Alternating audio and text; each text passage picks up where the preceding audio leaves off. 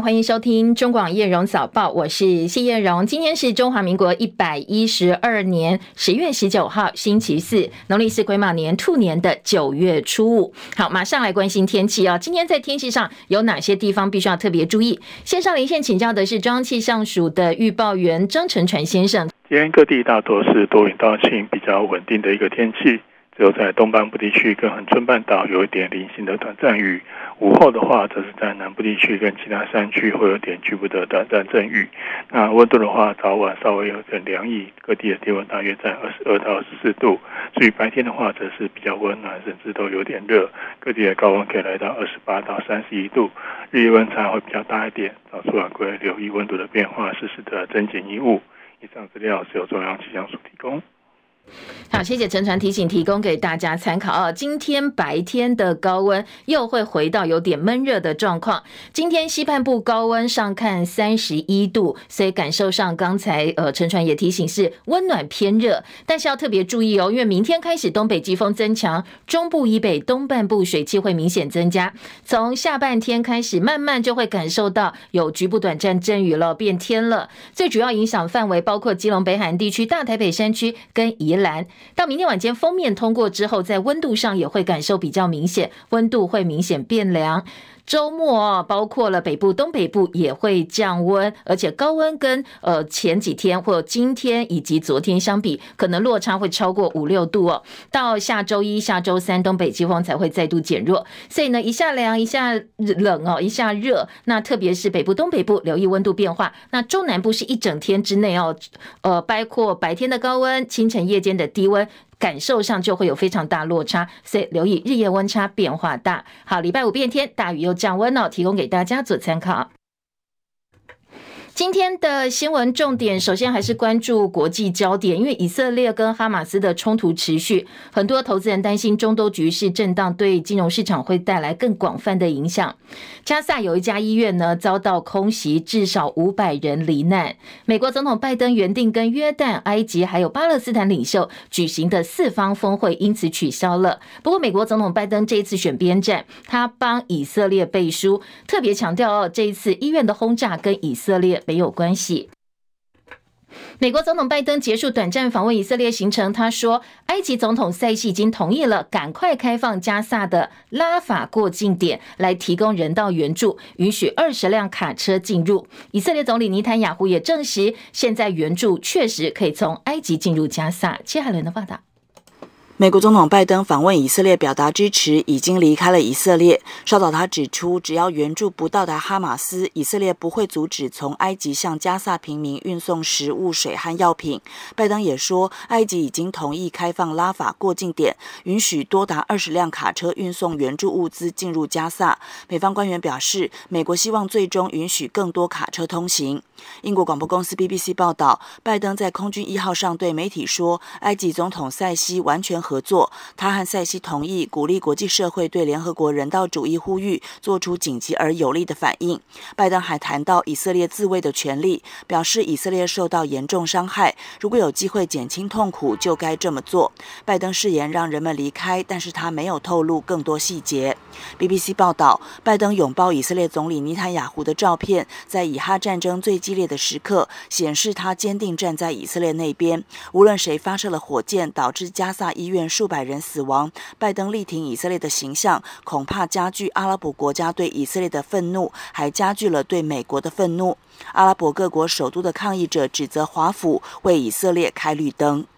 记者戚海伦报道。好，在加萨医院被空袭之后，伊朗呼吁应对以色列实施全面性的石油禁运，敦促伊斯兰国家驱逐以色列大使。好，这话一出，国际油价大跌，美股的恐慌指数也是大涨。五眼联盟发表联合声明，谴责中国大陆大规模窃取智慧财产权。另外，蓝白河如果真的破局的话，有没有可能改成郭柯合吗？昨天郭台铭说已经拨云见日。更多内容锁定中广新闻网叶荣早报有完整报道。继续来关心清晨收盘的美国股市表现哦。刚才有提到，VIX 恐慌指数上涨，随着中东局势紧张加剧，避险的情绪就增温了。美债殖利率再度走高，投资人评估最新一季企业财测还有获利结果之后，清晨收盘的美股哦，四大指数大幅收低，道琼跌超过三百点。美国十年期公债殖利率一度突破百分之四点九，二零零七年以来首见。在此同时，三年呃三十年期的固定抵押贷款平均利率也来到百分之八，写下两千年以来的最高水准。联准会公布的最新褐皮书报告显示，就业市场吃紧持续缓解，而且物物价呢还在温和的成长，所以短期之内经济成长可能会因此放缓。好，这些消息是今天呢美股大跌的主要原因。今天美股收盘，道琼跌三百三十二点，收在三万三千六百六十五点；标准普尔指数跌五十八点，跌幅百分之一点三四，收在四千三百一十四点；纳斯达克指数跌两百一十九点，跌幅百分之一点六，来到一一万三千三百一十四点；费城半导体跌六十一点，跌幅百分之一点七六，三千四百一十三点。投资人继续抛售，所以辉达、NVIDIA 跟超微等晶片股连续两个交易日表现不是很好。辉达收盘跌近百分之四，超微跌近百分之三。而美国商务部先前宣布，计划收紧对大陆销售人工智慧 AI 晶片的限制。深夜收盘的欧洲股市今天也是收黑哦，最主要牵动因素是国际油价走扬，很担心哦。现在大家都担心，呃，伊斯兰主义集团哈马斯在以色列的冲突呢，可能会演变成中东的区域战争，所以今天欧股收黑。伦敦股市跌八十七点，跌幅百分之一点一四，七千五百八十八点。法兰克福指数跌一百五十六点，跌幅百分之一点零三，一万五千零九十四点。巴黎 c c 四十指数跌六十三点。来到六千九百六十五点，跌幅也接近百分之一了，超过百分之零点九。刚才有提到，油价今天是走阳的，登上两周多来的高点。好，今天纽约商品交易所西德州中级原油十一月交割价上涨一点六六美元，每桶八十八点三二美金。伦敦北海布伦特原油十二月交割价上涨一点六美元，每桶九十一点五美金。最主要是加萨医院遭到轰炸之后，伊朗公开呼吁不要再卖石油给以色列了，所以整个中东情势紧张加剧。台北股市哦，昨天鸿海科技日登场，鸿海董事长刘扬伟跟辉达创办人兼执行长黄仁勋共同开场。他们透露说，双方会合作开发下世代人工智慧跟机器人生产系统。尽管辉达执行长黄仁勋这一次再再度访问台湾，让整个市场对于 AI 股密切关注，但是同时在国际的因素部分，国际消息哦，美国宣布要扩大对中国出口晶片管制，台北股市受到影响，所以昨天大盘加权指数最低杀到一万六千三百九十八点七六点，尾盘跌两百零一点六四点，收在一万六千四百四十点九一点，跌幅有百分之一点二一。整个技术面呈现一根长黑 K 棒，跌破月线还有半年线的双线支撑，还连双十连价之后的涨幅通通回吐了，整个成交量也放大到三千四百八十四点二三亿元。昨天的 AI 族群 AI 股是整个大盘杀盘的重灾区，还造成台指期压低结算。不过还好，昨天在收盘前的最后半个小时，市场出现了神秘买盘救市，所以大盘跌幅收敛。盘后证实，这所谓的神秘买盘涌进来，呃，有点护盘的意思哦，就是八大公股行库这些国家队已经进场。昨天在汇市，元泰外汇台币收盘汇价三十二点二九二兑换一美元，升值零点七分。昨天汇市成交量五点一九亿美金。这一次辉达创办人暨执行长黄仁勋访问台湾。对照上一次他在台湾掀起的 AI 旋风，好像这一次比较冷淡一点哦，整个声势没有这么高涨。为什么哦？这一次隔五个月之后到台湾来，不但辉达股价惨跌，台股 AI 族群也全军覆没，并没有所谓的 AI 旋风。这一次造成黄仁勋效应这么快跌落，主要原因是什么呢？那接下来 AI 族群有没有办法重返荣耀？继续是中广记者张佳琪的分析报道。鸿海科技日找来重量级人物辉达创办人暨执行长黄仁勋站台，使得今年科技日活动未演先轰动。黄仁勋上回访台是五月底，应邀出席台大毕业典礼致辞，以及参与台北国际电脑展，当时也为多家合作厂商站台，堪称是所向披靡。供应链跟着辉达股价同步大涨，台股 AI 行情热到不行，多档指标股陆续创下新高。在 AI 股上涨这段期间内，市场也会担心美国晶片出口禁令是否升温，进而影响辉达出货中国大陆市场。不过，当下的气氛是利多的威力足以压制对利空的担忧。直到辉达股价达高峰之后，台厂供应链开始出现正常的涨多回档，这个波段的最高点大概都出现在八月左右。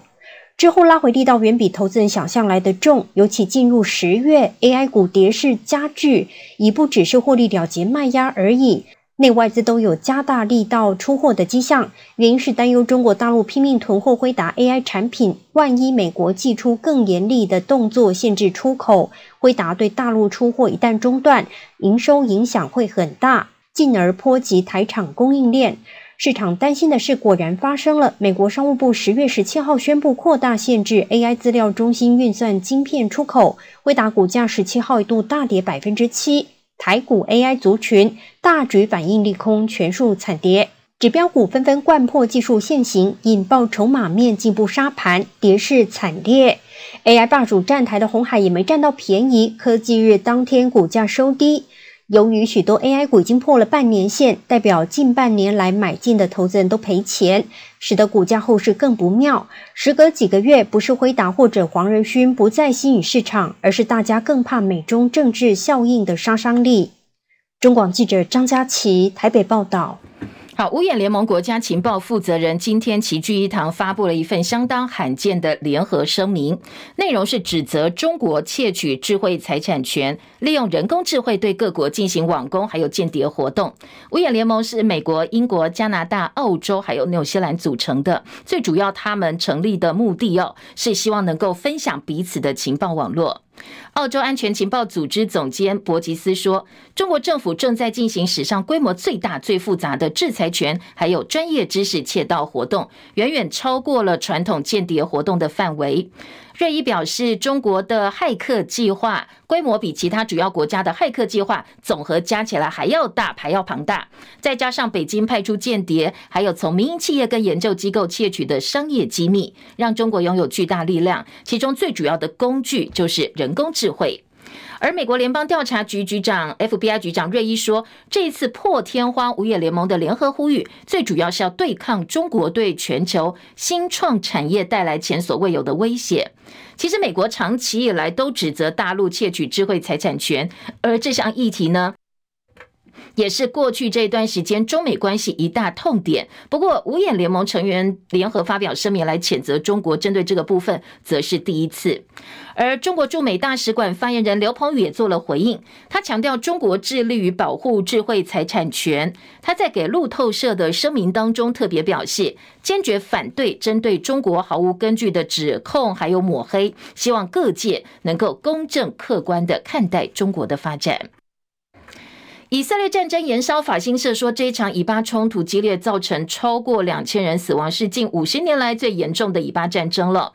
美国总统拜登短暂访问以色列，表达支持，而这个行程已经结束。刚才呃，齐海伦的报道也特别提到哦。拜登承诺美国会尽己所能确保以色列安全。他说，本周会请国会通过一项空前的援助以色列方案。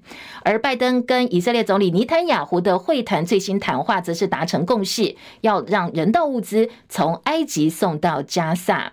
当然，另外一个重点是拜登呃帮这个以色列背书。他说呢，大多数呃这个。大家都知道哦，现在呢，以色列是最强大的时刻。如果想要攻打以色列，休想。不过，他也告诫以色列不应该重蹈美国在九一一事件之后犯下的错误。他说，哈马斯对以色列的攻击很像十五个九一一恐攻一样。不过，他也说，大多数巴勒斯坦人跟哈马斯是没有关联的。好，现在以哈互控双方是轰炸医院的祸首。不过，以国政府在社群平台 S 官方账号发布的监视录影说，有一枚从加萨发射的火箭导致医院爆炸。这个被纽时记者踢爆影片时间的戳记显示，是在医院爆炸发生四十分钟之后才录的。随后呢，这个账号就把影片给删掉了。好，再来关心的是，呃，法国总统马克宏昨天才宣布说他要访问以色列，支持打击恐怖势力。不过今天就传出法国有十二座机场接到攻击的威胁，所以随后法国的恐攻警戒升到最高级。整合航班动态的民航局线上仪表板显示，里尔里昂图鲁斯机场航班严重误点，而热门的观光景点凡尔赛宫也有安全警示，五天内第三度疏散人员。而马克宏出访瑞典的行程也因此延后。俄罗斯总统普京出席第三届“一带一路”国际合作高通高峰论坛，昨天在北京会见中国国家主席习近平，针对中中国大陆跟俄罗斯的情势，还有以巴局势，进行了几乎三个小时的会谈。普廷随后在记者会上表示，他跟习近平讨论的是机密问题，而路透则说，讨论包括乌克兰还有中东问题，而普京特别强调，共同威胁会加强中俄两国之间的合作。另外，媒体镜头相当罕见的拍摄到了普亭随行官员携带用来下令发射核弹的核按钮手提箱的特写。美国联邦众院议长悬缺第十六天了，代表俄亥俄州的美国前总统川普的盟友共和党籍众议员乔登角逐众院议长，今天的第二轮投票还是没有过关哦。他翻转了先前两张反对票，不过这一轮呢，反而多丢掉了四张的支持票，再度跟议长宝座擦身而过，好，他至少要两百一十七票，今天拿到一百九十九票，还有一段距离。不过呢，乔登还是很自信，他说他相信哦，支持他的选票还会再回流到他身上，可能下一轮投票呢，要最快要等到明天中午了。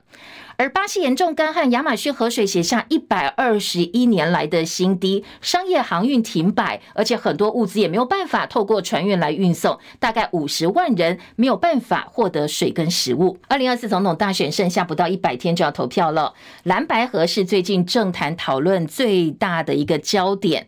而网络媒体呢，New Talk 就是新头壳发表最新民调，在三角都萨卡都的情况之下，民众党的柯文哲百分之三十点三四居冠，民进党赖清德百分之二十九点三一，第二名，侯友谊百分之二十七点八。好，这份民调是柯文哲第一次超车赖清德，不过呢，赖柯侯三个人的差距都在误差范围之内，所以也可以看得出来选情有多紧绷。萨卡都的情况之下，柯文哲三十点三四，如果是四卡都的话，赖清德回到第一名，不过。三个人的支持度仍然是在误差范围内哦。另外一份网络民调，ET Today 新闻云做的民调呢，蓝白如果整合成功，不管是侯科配或者是柯侯配，支持度都破四成，而且都赢过赖萧配。侯科配对决赖萧配，差距百分之五点二。好，那如果是柯侯配配上赖萧配呢？柯侯支持度更高哦，差距是百分之七点九。好，不管怎么搭，侯科两个人加起来的支持度都是破四成的。所以，国内工商团体三三会昨天特别请了民众党总统候选人、民众党的参选人哦柯文哲来做专题演讲。三三会理事长林柏峰公开表态支持蓝白合，因为他认为必须要做。他也呼吁柯文哲跟国民党候选人侯友宜两个人应该要直接面谈。他说这样做呢，事情可能会比较快促成。不过，现在蓝白针对要怎么样产生最强总统参选人的方式有一些歧义，所以到底蓝白合有没有破局啦？接下来还有没有机会哦？是呃支持者哦选民关注的焦点。昨天双方总统参选人出席远见高峰会，但是同场不同框，两个人当然也被媒体追问说：“哎，蓝白合现况到底怎么样？”侯友宜率先跟柯文哲喊话说：“立中华民国，立台澎金马才会利己。”柯文哲呢则叫侯友宜放轻松。庆头吼，爱好较流氓的，阿那人再来给你维系，利他也是利己，不一样的意见，这声音可以折中去解决这个问题。政治要落实在人民生活的每一天呢，不要每天都拿高帽子来戴，Take it easy。其实要见面不是不可以啊，回去回去回去考虑看看啊，好吧。好，那现在两边讨论的话题已经开始延伸到啊，如果蓝白合真的破局的话，谁要来负责任哦？国民党稍早喊话，民众党如果完全排除侯阵营的提案，没有任何折中方案，他们很难接受。那接下来民众党必须为蓝白无法合作负责。而柯文哲再呛国民党说：“你想的都是怎么样赢过柯文哲？不过当然啦，也保留了善意，说可以跟侯友宜见面直接聊。”那、啊、这更好笑，你们只有民调把郭董干掉，只有民调的方式选出你们的总统候选。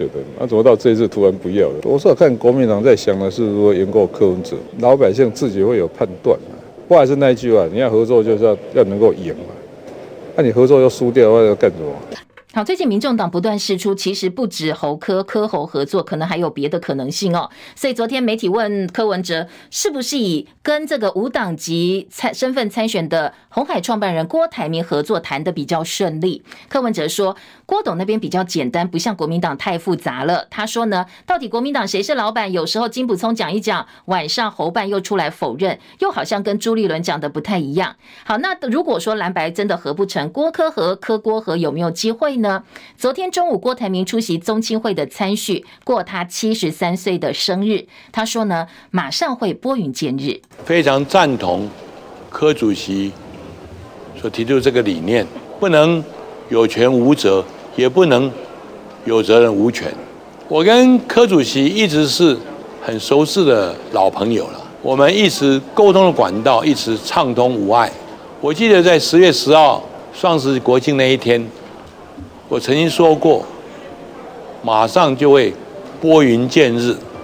好昨天郭台铭过七十三岁生日，柯文哲送上花篮祝贺，上面写祝郭台铭先生生日快乐，心想事成。而昨天也是柯办的总干事黄珊珊过生日，所以很多民众纷纷祝愿哦，希望能够看到郭柯柯郭合作成功。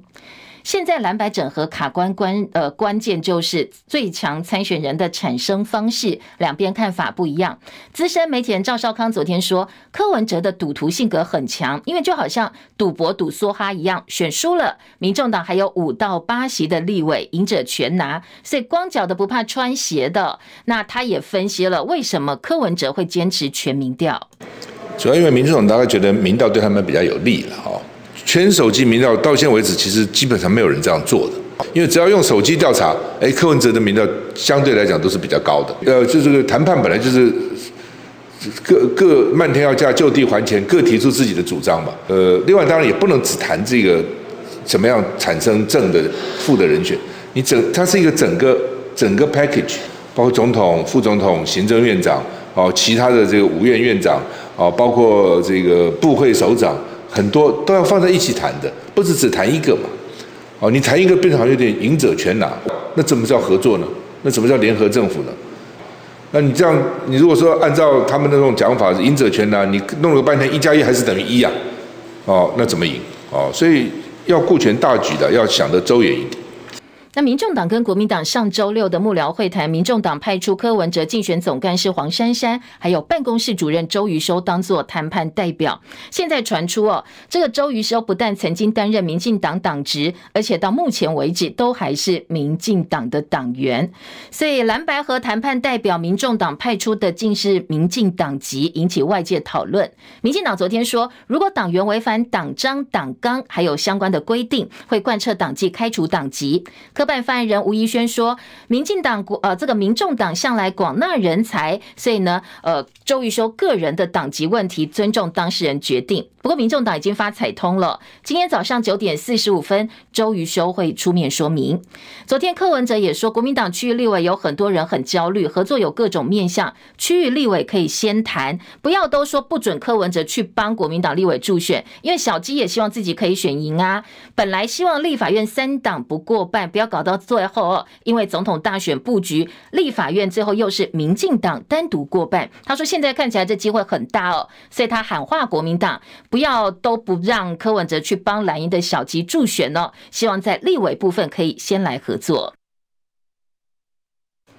高端流感疫苗打气没有看到好转，有诊所医生说，很多民众一听到要打高端，通通就转头离开，不打了。所以呢，现在很多诊所高端的库存量很多，根本没有办法进货其他厂牌的流感疫苗。还有基层医疗协会理事长林毅然说，那部分医疗院所干脆就不领。高端疫苗了，那很多卫生局也干脆不发高端了。还有声音质疑说，高端流感疫苗在台湾执行第三期临床实验的时候，受试者年纪只有二十到五十岁，不过开放接种对象是三岁以上，所以中间这个没有经过临床实验，在台湾没有经过临床实验，打到底有没有风险？小儿感染科医师黄立明医师说，公费流感疫苗现在接种速度已经慢下来了，拒打高端可能是原因之一，除非非把高端疫苗通通丢掉，否则很难解。他建议疾管署公开临床实验结果。昨天食药署的副署长陈慧芳说，评估之后，韩国跟台湾没有族群差异，这高端疫苗在韩国是做过这个年纪的临床实验，所以不会再要求在台湾也要做其他族群的实验。负责审核疫苗的食药署特别解释，综合韩国跟台湾的临床实验结果，高端疫苗可以支持疗性跟安全性。按照法规，疫苗资料是要保密不公开的，所以没有办法公开临床实验结果。中广早报新闻。今天早报头版新闻焦点其实蛮聚焦的，像综合性报纸头版头聚焦的都是中东情势，那财经报纸呢，最主要都是。辉达晶片输到中国大陆，现在因为美国晶片出口管制升级哦，所以受到影响。它相关的一个影响在呃股市上，AI 族群表现的不好。那后续对于台厂还会有哪些牵动跟影响？今天财经报纸高度关注。我们先从财经报听起，因为呢，今天两大财经报头版下半版面都卖了广告，所以相对是比较单纯的。今天的经济日报头版头条说，美国晶片出口管制升级，杀伤。力强，台系 AI 概念股大跳水，而工商时报呢，今天的标题则是辉达晶片销路 AI 股多杀多，新的禁令确定涵盖 A 八百、H 八百、L 四十、L 四十 S，还有呢 RTX 四零九零。分析师说，如果真的禁令实施的话，断言呢，接下来最大输家其实会是英特尔。好，各个报纸的分析看法哦，不同角度。今天的《工商时报》从呃美国商务部颁发的最新晶片报告禁令出炉之后，辉达上传美国证交会的重大事项报告，揭露了禁令涵盖的一些嗯产品到底有哪些型号，而跟着相关的消息影响，昨天台北股市呢是带量重挫两百零一点，收在一万六千四百四十点，特别是 AI 概念股多杀多。呃，全网台积电重挫十一块钱，市值蒸发两千八百五十二亿，最惨。广达市值也大减四百六十三亿元，其他包括联发科、世星 KY 以及呢纬创、台达电都减损百亿元的市值。整体来讲，AI 概念股昨天光一天市值蒸发四千亿，是昨天台北股市的杀盘重点。好，接下来呢，对台股影响四好三坏。今天的《工商时报》用表格来整理哦，呃，包括了可能我们的一些业者受惠自研晶片趋势啦，或者是受到禁令影响的产品，并没有采用台积电 CoWoS 的封装，还有整个 CoWoS 产能舒缓之后，对于相关概念股会有激励的行情。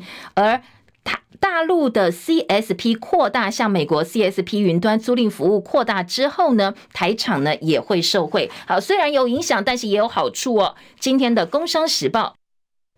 用表格做了一个整理报道，大摩重申他们还是看好台北股市的后市的。好，这个是呃今天的《工商时报》。至于《经济日报》呢，今天也说美国升级对大陆 AI 出口禁令之后呢，昨天 AI 概念股大跳水，因为杀伤力真的太强了。台北股市呢价跌量增，整个观盘重点，今天的《经济日报》用表格来整理。而二版呢，今天呃《经济日报》告诉大家，最后半小时台股有神秘买盘，就是八大公股行库了哦。现在呢，在选前当然是要稳定股市。内页《自由时报》的报道则说，呃，经济部长也证实了，昨天王美花说，美国晶片呃晶片禁令升级之后，对于台厂会有间接的影响，因为包括英特尔啦、AMD 都被点名了。当然，台厂受到影响并不是直接，但是间接也会有所冲击哦。好，这是《自由时报》切入的角度。今天星期四，台股另外一个观察重点呢，《工商时报》在三版版头提醒大家，就是台积电的法说会。今天台积法说正式登场。面对着美国扩大 AI 禁令的消息面考验，所以呢，昨天股价回跌。不过，摩根史丹利证券半导体产业分析师说，呃，我如果从第四季财测出发的话，有三种情境研判台积电股价法说会之后有七成五的几率上涨，所以呢，有部分的资金开始也是回来押宝了。美国扩大出呃 AI 晶片出口禁令的效应，矽智财业者研判对他们的影响是比较小的。好，这是今天的内页啊，对于台积电法说会的预告。再来回到综合性报纸，今天包括联合报跟呃中国时报的头版头条，还有自由时报头版二题，都是关心昨天中东情势，加萨医院遇袭，全球谴责之后呢，到底谁应该负责？今天呢是各说各话，互踢皮球的。像《中国时报》今天头版大标说：“致命空袭加萨医院五百死，四方峰会取消。”巴勒斯坦控以色列故意炸医院，拜登说八国武装分子才是凶手。而今天在联合报今天的标题也把重点放在五百死加萨医院遇袭，以哈互控祸首，阿拉伯国家谴责以色列，拜登的约旦行因此告吹。而自由时报在头版中间版面也是这一则消息哦。今天自由时报的标题是。乌俄战争持续，以巴又爆冲突，所以接下来呢，美国总统拜登打算要追加三点二兆军援台湾、以色列跟乌克兰。先前已经有说法说，呃，他们打算要把台以乌包裹处理，来争取最大的国会支持。好，这个要追加三点二兆元的军援给台以乌。今天自由时报放在头版头条大作，而旺报今天头版头则是。共建共建带路，就是“一带一路”国际合作高峰论坛十周年嘛。哦，今昨天呢，习近平释出了三点四兆大力多，全面取消制造业准入限制。暗批美国把大陆的发展视为是威胁，蒲亭推北方海路跟俄中蒙铁路。好，习近平跟蒲亭加起来抗美有共识，对中东则是同床异梦。今天《旺报》的观察哦，在头版有报道，很妙哦。今天的《联合报》呢，头版的照片是昨天拜登访问以色列，跟以色列总理尼坦雅胡两个人呢相拥的画面。而《中国时报》今天头版照片则是昨天，呃，习近平跟俄罗斯总统普京在北京见面，两个人握手的照片。好，两个报纸哦，这四位重量级的人物都可以看到在头版。好，在以色列跟这个哈马斯的战争消息部分，《联合报》今天头版呢，帮以色列背书的拜登哈站到了版面，说拜登缓颊说医院爆炸是其他团体做的，来呃，并不是以色列做的。他说我有看过美国国防部的资料，是其他团队所为。以军否认涉案，说是加萨民兵误射。不过呢，连日空袭至少又造成了很多人的死亡，累计超过三千多人。世卫谴责遇袭的医院收到疏散通知，院内病患很多，以军南迁命令根本不可能是执行的。我们进广告，等一下回来。今天的联合报二版说。呃，拜登访问中东前夕，以色列的这个加萨走廊的医院遭到空袭，那到底是谁做的？各说各话。而世卫组织谴责说，空前规模攻呃攻击医院前所未见，是血腥的事件。那本来医院病患就很多，以色列军人说，呃，你叫我们南迁，其实根本不可能疏散，也不可能哦，你必须要保护医院。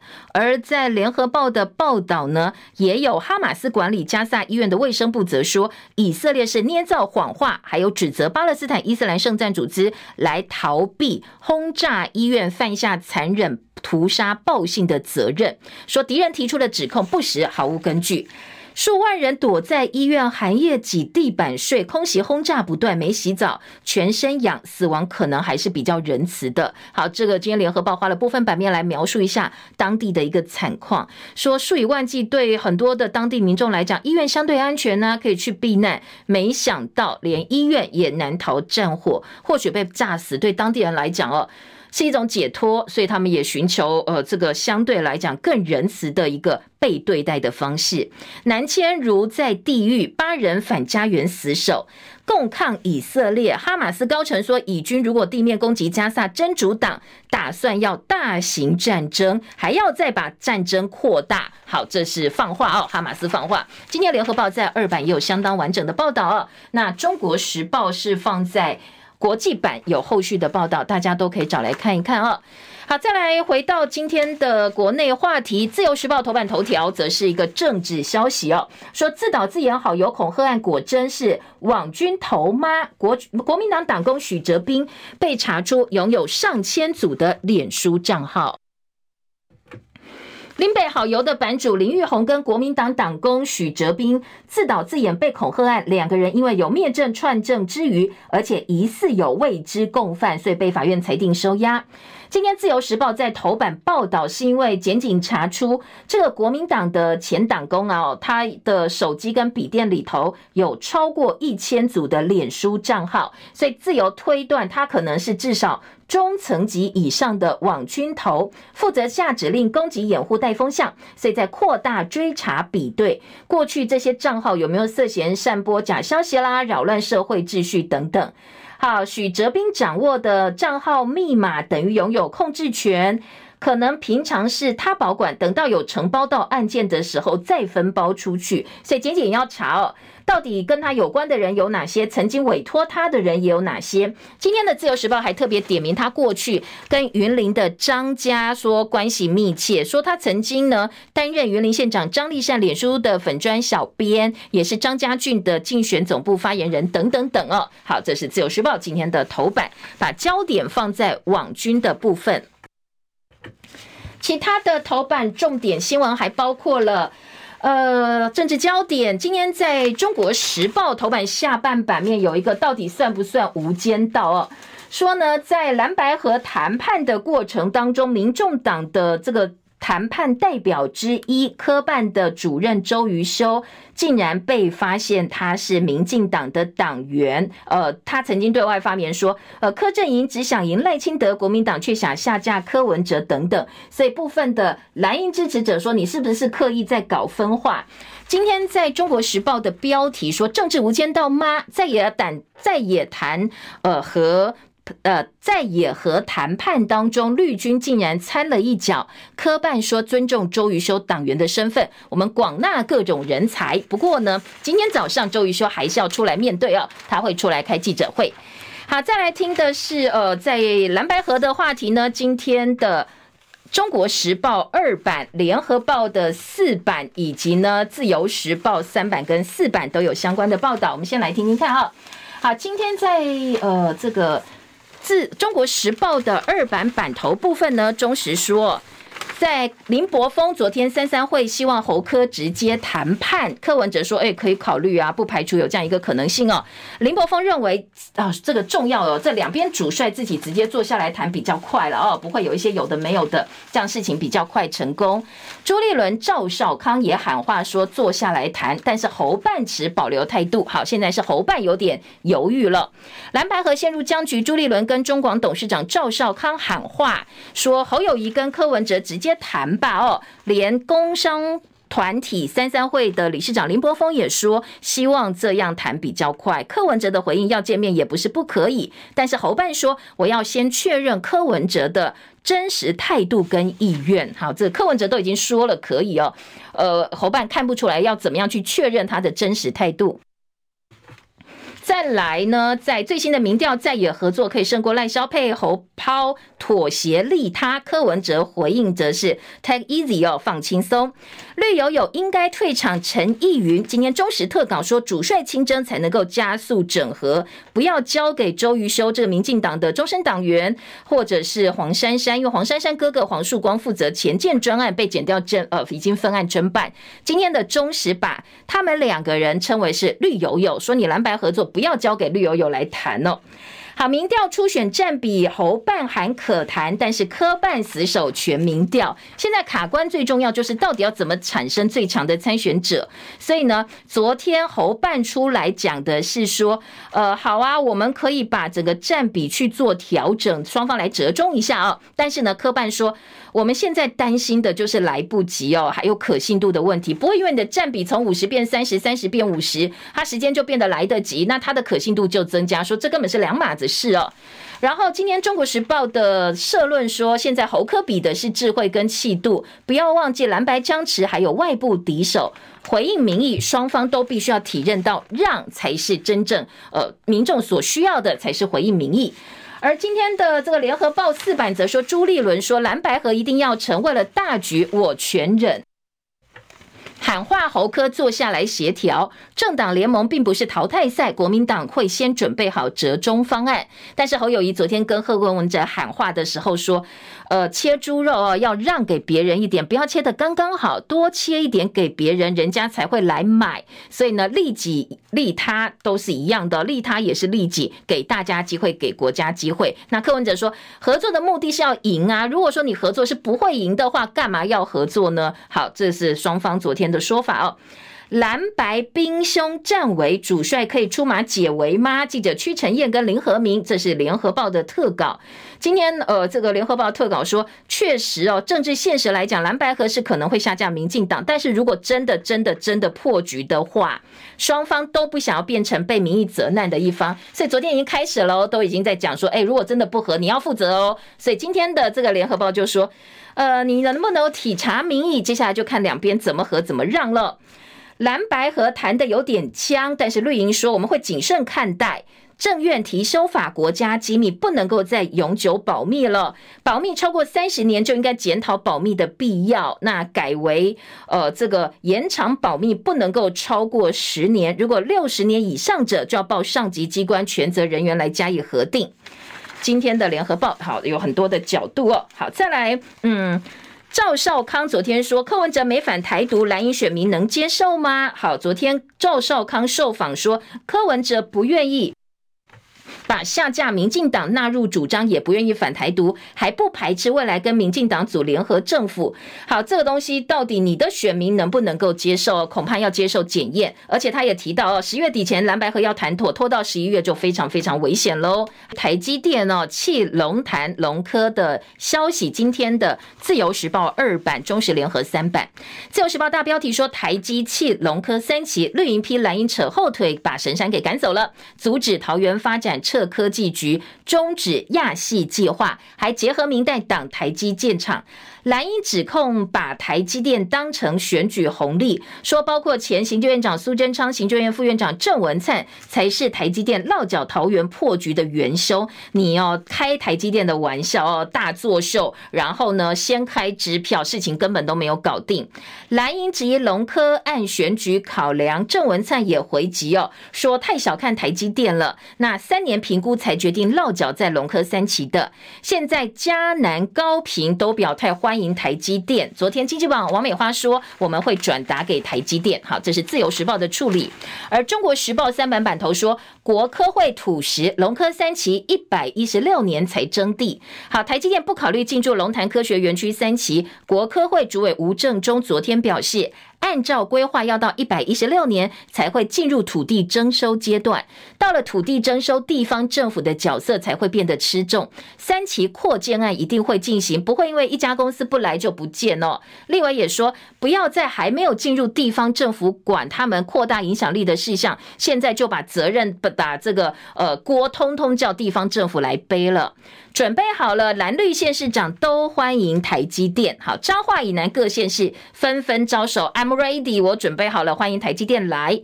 好，史上最虚的毛坯屋规划，民进党应该向台积电道歉。蓝营批绿营画大饼，但是苏贞昌则说是呃这个选错人了，是桃园市长张善政的错。张善政也呛苏贞昌，产业发展不要变成政治口水哦，一样都当过行政院长，都是前阁员。盘点可用的土地，让竹科管理局来评估吧。大家好好做事情。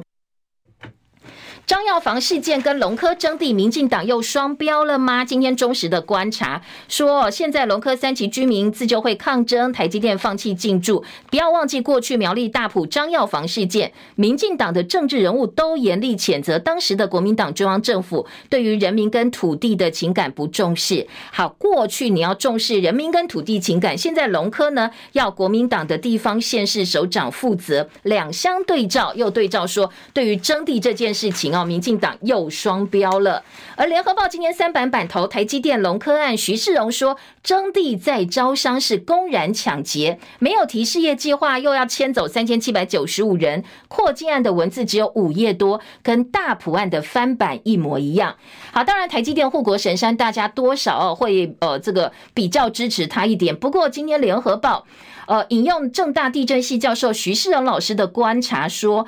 政府先抢先圈地的争议，早在一九六零年代就开始。针对工业区都是先征地再招商，现在仍然维持威权的做法。竹科管理局提出龙潭科学园区的扩建计划当中，完全没有提到台积电，都是政府嘴巴在讲程序不合法。他说这等于是政府公然抢劫民地哦，直接做土地征收。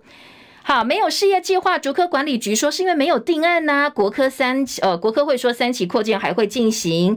绿营批桃园不作为，蓝营呛苏贞昌、郑文灿才是全凶，啊、呃，才是元凶。赢不到护国神山，绿营上演甩锅秀。记者贾宝南的特稿说呢，现在看得出来哦，两边都在互踢皮球。这一场台积电设厂争议，难道桃园真的完全出局了吗？不过台积电声明是在现阶段条件之下。或许还有一点空间。关键的土地征收，怎么样兼顾土地正义，妥善跟民众沟通，恐怕哦才是真正的关键。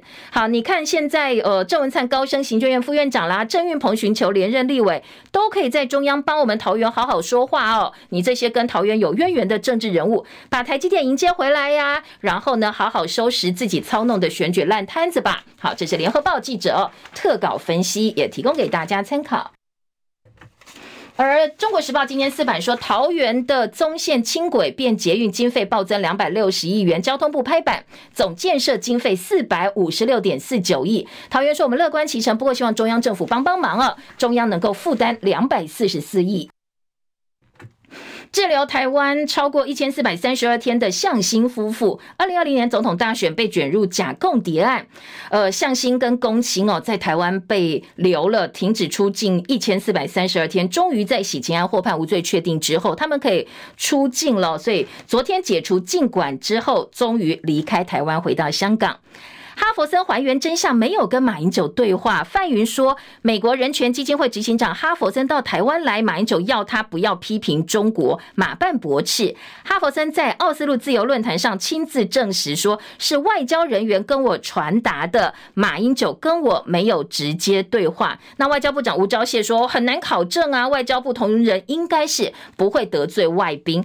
不过国民党的呃立委参选人罗志强说，你范云故意栽赃造谣，哎。马英九，你应该要要求范云跟你道歉。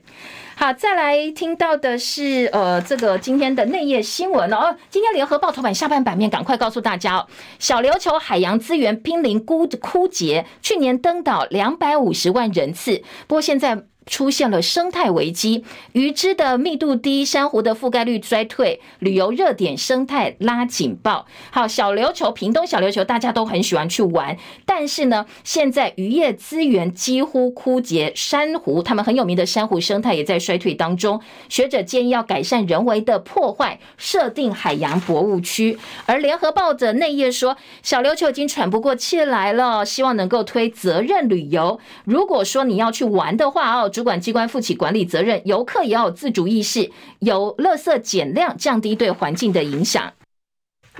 中国时报引用的是环团的说法，说行政院你赶快挽救海洋资源吧。屏东县政府想要收观光保育费，但是地方政府呢有不同的意见。好，自由时报今天内页说，六款四价疫苗审查标准一致，特别呼吁公费流感疫苗的打气比过去好，比去年好。当然，这也是应呃呼应了，好像有一些医生说，呃，流感疫苗打气不好是因为高端害的。不过，自由时报就帮这个高端说话，说高端的临床实验、台韩的临床临床实验结果都支持它的疗性跟安全性。好，再来听到吕素燕引进移工吗？劳动部长说还是以本劳优先。那业者的心态，许明春叫业者心态要调整。蒋万安拍板五年砸六十五亿元要治水，怕受极端气候影响，台北市的排水量没有办法负荷。地方自治条例修正说，台北市哦，十八岁以上，呃，可以在家长的同意之下，到八大行业去办舞陪侍。好，昨天把议员给吓坏了，家长也很担心。十八岁其实心智并不是完全成熟，诶，你真的就让他去办舞陪侍，不会有一些误入歧途的影响吗？家长还是很担心，诶，因为十八岁以上很多都还是学生哦。好，在 SBO 超级篮球联赛的部分呢，这个球员吴静被曝打假球跟签赌，而且呢，检警查出他涉嫌球员兼赌客，自己还下注。昨天在呃篮协开会之后哦，先是在呃司法部分他二十五万元交保，不过呢，现在他已经确定被篮协注销球员的资格了，逐出篮球圈，永远不录用。至于他到底有没有跟严凯泰、裕隆集团的千金谈恋爱，好，很多报纸把焦点放在这个部分。时间到了，谢谢大家收看收听，也祝福你美好顺心。好，今天日夜温差比较大，白天偏热，留意温度变化喽。下周见，拜拜。